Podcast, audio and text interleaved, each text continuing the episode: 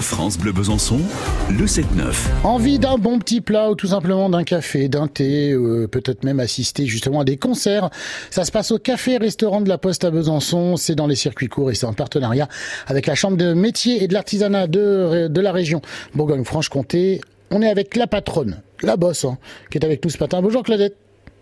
Oui, bonjour. Alors, tout, euh, c'est tout nouveau, hein. c'est depuis euh, le 1er juillet dernier. C'est donc euh, le café-restaurant de la Poste à Besançon. Vous et votre mari, vous étiez totalement dans un autre domaine, hein, c'est ça hein? Exactement.